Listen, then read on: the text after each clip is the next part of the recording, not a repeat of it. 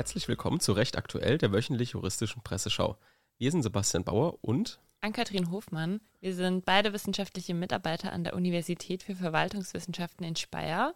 Heute mit unserer ersten Spezialfolge. In unseren Spezialfolgen vertiefen wir juristische Debatten, die gerade im wissenschaftlichen Diskurs sind. Und in unserer heutigen Spezialfolge behandeln wir das Thema der Ministerhaftung. Im Speziellen hier der Fall Andreas Scheuer. Ja, zunächst geben wir euch erstmal einen Überblick über die aktuelle Debatte und den Sachstand. Wie Ann-Kathrin bereits angekündigt hat, geht es um die Ministerhaftung im Allgemeinen. Doch haben wir natürlich hierbei jetzt einen aktuellen Aufhänger und zwar geht es um die Ministerhaftung in Bezug auf Andreas Scheuer. Andreas Scheuer wollte auf inländischen Straßen eine Pkw-Maut einführen. Diese ist vom EuGH gekippt worden und nunmehr geht es in der aktuellen Diskussion um mögliche Regressansprüche gegen Andreas Scheuer. Am 11. Juli 2023 titelte die FAZ im Beitrag von Jörg Philipp Terhechte: Die Zahl lässt aufhorchen. 243 Millionen Euro wird der Bund nach der gescheiterten Pkw-Maut im Wege eines Vergleichs an die Mautbetreibergesellschaften zahlen. Die Sache ist damit vorläufig erledigt. Der Europäische Gerichtshof hat im Juni 2019 per Urteil entschieden, dass die Maut EU-Ausländer unionsrechtswidrig diskriminiere. Doch geht die Ursprungsidee eigentlich nicht auf Scheuer zurück. Vielmehr hatten seine Vorgänger Alexander Dobrindt sowie der damalige CSU-Vorsitzende Horst Seehofer dieses Projekt entwickelt. Das Projekt Pkw-Maut sah vor, das System der Finanzierung der Straßeninfrastruktur zu ändern, indem eine Steuerfinanzierung durch eine Nutzerfinanzierung ersetzt werden sollte. Das heißt, jeder Nutzer der Straße sollte eine Infrastrukturabgabe zahlen, die sogenannte Pkw-Maut. Dies sah der EuGH grundsätzlich auch als nicht problematisch an. Jedoch sahen die Pläne des ehemaligen Verkehrsministers vor, dass inländische Autofahrer die Maut mit der Kfz-Steuer insofern kombinieren konnten, als dass diese zu einer steuerlichen Entlastung führen würde. Ausländische Autofahrer unterliegen zwar auch einer Kfz-Steuer, diese ausländische Kfz-Steuer sorgte aber nicht für die versteuerliche Vergünstigung. Daher würden durch die Pkw-Maut ausländische Autofahrer mittelbar diskriminiert. Eine Rechtfertigung sei nicht ersichtlich, da unter anderem die Entlastung bei der Kfz-Steuer in Höhe des Betrages, der mindestens dem der entrichteten Infrastrukturabgabe entspräche, die Umstellung auf die Nutzerfinanzierung in Wirklichkeit ausschließlich ausländische Autofahrer beträfe. Soviel zum Thema Pkw-Maut. Wir wollen uns heute aber dem Thema des Regresses widmen. Da uns ausschließlich journalistische und wissenschaftliche Texte zum Thema vorliegen, respektive das Bundesverkehrsministerium zurzeit selbst erst den Sachverhalt aufarbeitet, gehen wir für unseren konkreten Fall jetzt von folgender Grundlage aus. Andreas Scheuer hat im November 2018 langfristige Verträge mit Unternehmen zum Aufbau der Mautinfrastruktur unterschrieben und damit den Bund verpflichtet. Dies geschah während eines anhängigen Vertragsverletzungsverfahrens von Österreich wegen möglicher Unionsrechtswidrigkeit der Maut, bevor der EuGH entschieden hat, aber nachdem der Generalanwalt beim EuGH für die Abweisung der Klage plädiert hatte. Generell war bis dahin die Unionsrechtsmäßigkeit der Maut umstritten. Der Vorwurf, der jetzt Andreas Scheuer gemacht wird, ist, dass er den Vertrag unterschrieben hat, ohne die Entscheidung des EuGH abzuwarten oder zumindest eine aufschiebende Bedingung in den Vertrag aufzunehmen, nach der der Vertrag erst geschlossen wird, wenn der EuGH die Unionskonformität der Maut bestätigt. Wir weisen jetzt noch einmal explizit darauf hin, dass der Sachverhalt so noch nicht ausermittelt ist, wir ihn aber jetzt zur Grundlage gemacht haben, um jetzt einfach einen wissenschaftlichen Diskurs anstoßen zu können. Die Frage möglicher Regressansprüche besprechen wir heute mit Herrn Prof. Dr. Stelkens von der Deutschen Universität für Verwaltungswissenschaften Speyer. Professor Stelkens hat den Lehrstuhl für öffentliches Recht, insbesondere europäisches Verwaltungsrecht, inne. Zum Thema der Ministerhaftung hat er bereits 1998 einen Beitrag im Deutschen Verwaltungsblatt geschrieben Heute widmen wir uns unter anderem auch einer möglichen Haftung nach dem Beamtenrecht. Ja, Herr Stelkens, vielleicht können Sie vorab einmal erklären, wie die Schadensersatzhaftung für Minister generell geregelt ist. Also generell regelt sich das Rechtsverhältnis der Minister zum äh, Bund oder zum Land nach den jeweiligen Bundes- oder Landesministergesetzen. Ähm, die sind äh, mehr oder weniger ausführlich. In einigen Landesministergesetzen gibt es ausdrückliche Regelungen, die eine Schadensersatzhaftung vorsehen, bei Vorsatz und grober Fahrlässigkeit, in anderen nicht und in, auf Bundesebene auch nicht. Da begrenzt sich die explizite Regelung äh, der Rechte und Pflichten von Ministern auf insbesondere auf die Rechte der Minister. Im Regelfall äh, äh, begrenzen sich die, die Regelung teilweise auf explizite Regelungen nur zur Besoldung und Versorgung, teilweise auch bestimmte allgemeine Pflichten, die aber dann eher auf äh, die politische Verantwortung hinweisen und äh, äh, einzelne andere Fragen, aber eben nicht Detailregelungen, was die Pflichten der Minister angeht, insbesondere was die Schadensersatzhaftung für Pflichtverletzungen angeht. Also das ist in diesen Gesetzen explizit nicht geregelt. Im Gegensatz zum Beispiel zu vergleichbaren Regelungen im Beamtenrecht, die sehr ausführlich nicht nur die Rechte der Beamten geregelt werden, sondern auch die Pflichten inklusive einer Schadensersatzhaftung, die dann aus bestimmten Gründen äh, immer auf Vorsatz und grobe Fahrlässigkeit begrenzt ist.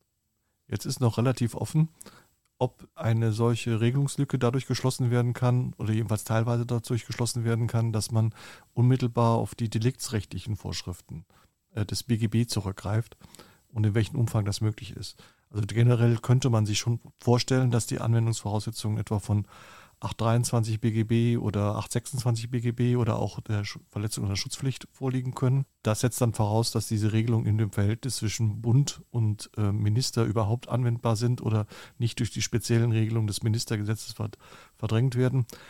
Das könnte man sich etwa vorstellen, wenn der Minister Eigentum des Bundes beschädigt, zum Beispiel den Dienstwagen beschädigt oder ähnliches, dass man dann auf 823 BGB zurückgreift. Ähnlich könnte man sich auch vorstellen, wenn ein strafrechtliches Schutzgesetz verletzt wird oder eben eine vorsätzliche sittenwidrige Schädigung vorliege, dass man dann über diese deliktrechtlichen Vorschriften käme. Das würde allerdings voraussetzen, dass diese Regelungen, die deliktsrechtlichen Regelungen im Verhältnis zwischen Minister und Bund überhaupt Anwendung finden. Das könnte man deswegen bezweifeln, weil im Beamtenrecht etwa man davon ausgeht, dass das Rechtsverhältnis zwischen Beamte und Bund oder Land abschließend geregelt ist und man dann eben nicht auf die deliktsrechtlichen Vorschriften zurückgreifen kann. Sodass man im Ergebnis sagen könnte, dass in der Nichtregelung der Schadensersatzhaftung im Bundesministergesetz, dass daraus sich ergibt, dass man eben generell keine Schadenshaftung hat in der Regelung.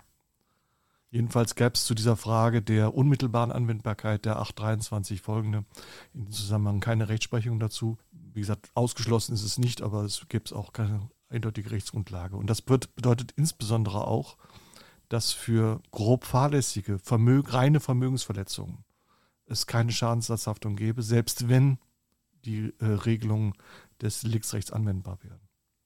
Okay, das heißt, ähm, Sie haben jetzt eine Lücke im Gesetz aufgezeigt.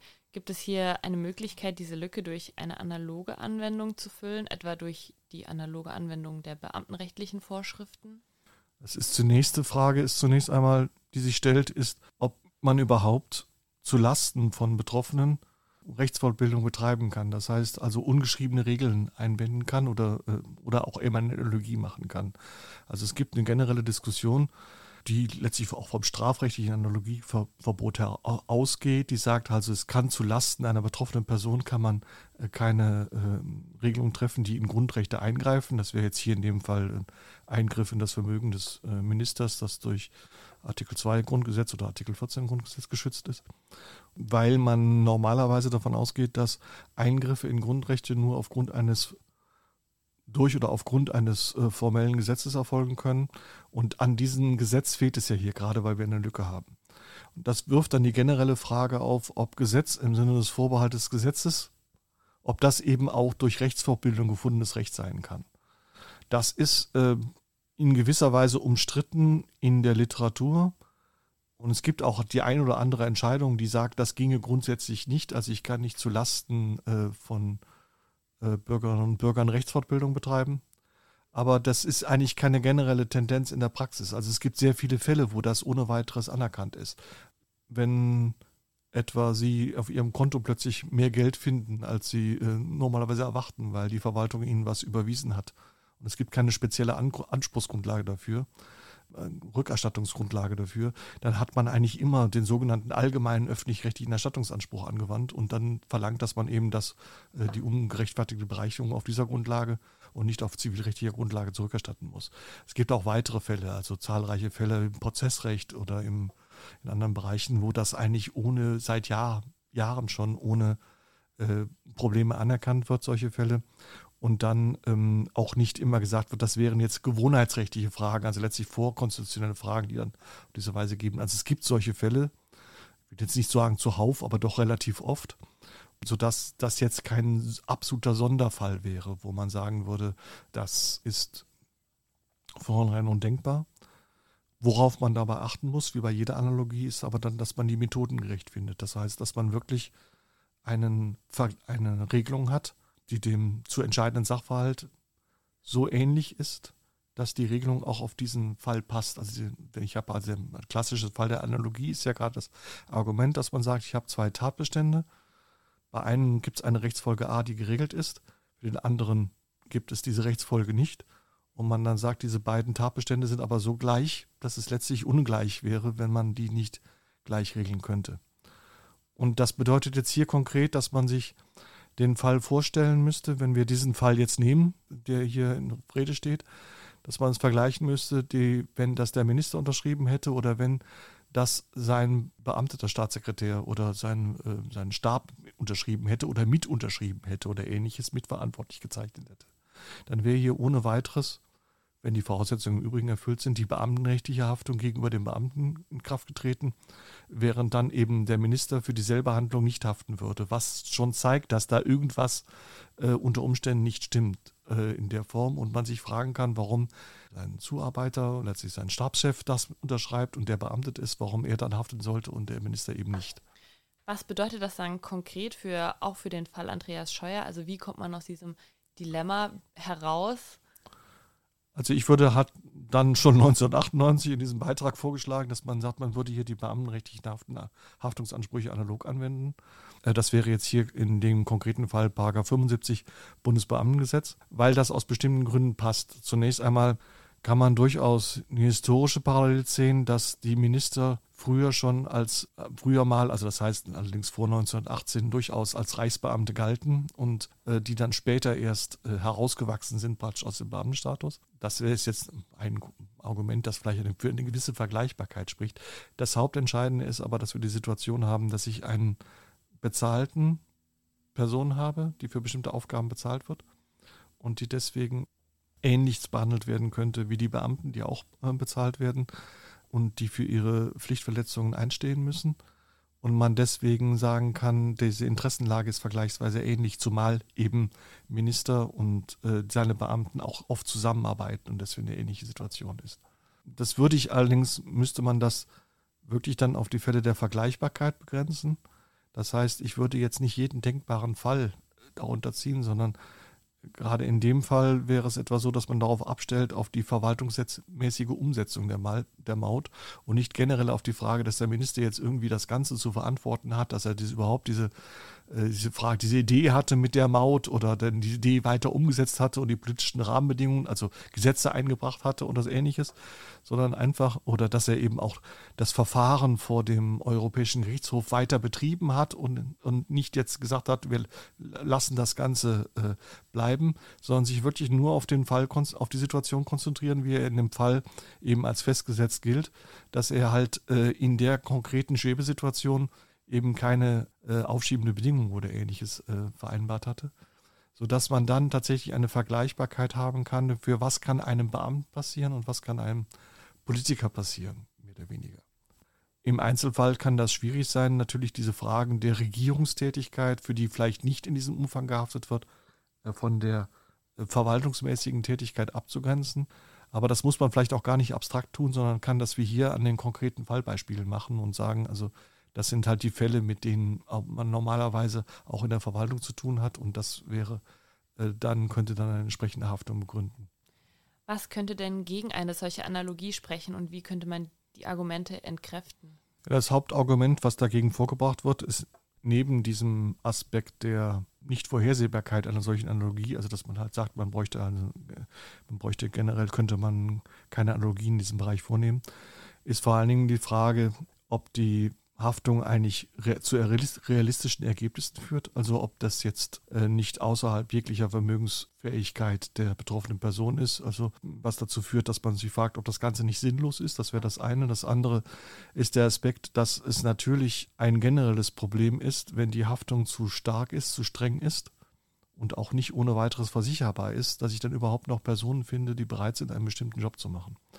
Und das Problem hat sich etwa in ähnlichen Fällen gestellt, wo es darum ging, ob man etwa Gemeinderäte für ihre Tätigkeiten haften lässt oder auch Studierendenvertreter in bestimmten Bereichen, also Tätigkeiten, die mehr oder weniger ehrenamtlich waren.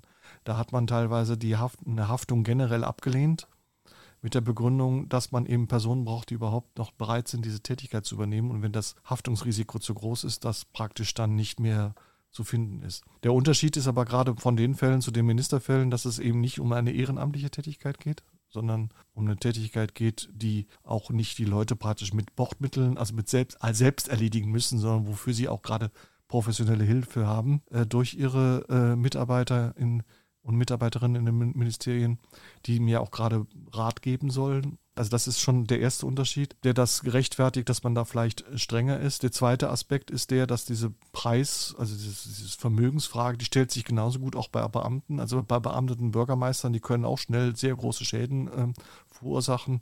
Oder auch eben äh, die Beamten in den Ministerien, wenn die das eben unterschrieben hätten, hätten denselben Schaden verursacht und würden das genauso haften müssen. Also das scheint jetzt nicht so ein zwingendes Argument zu sein.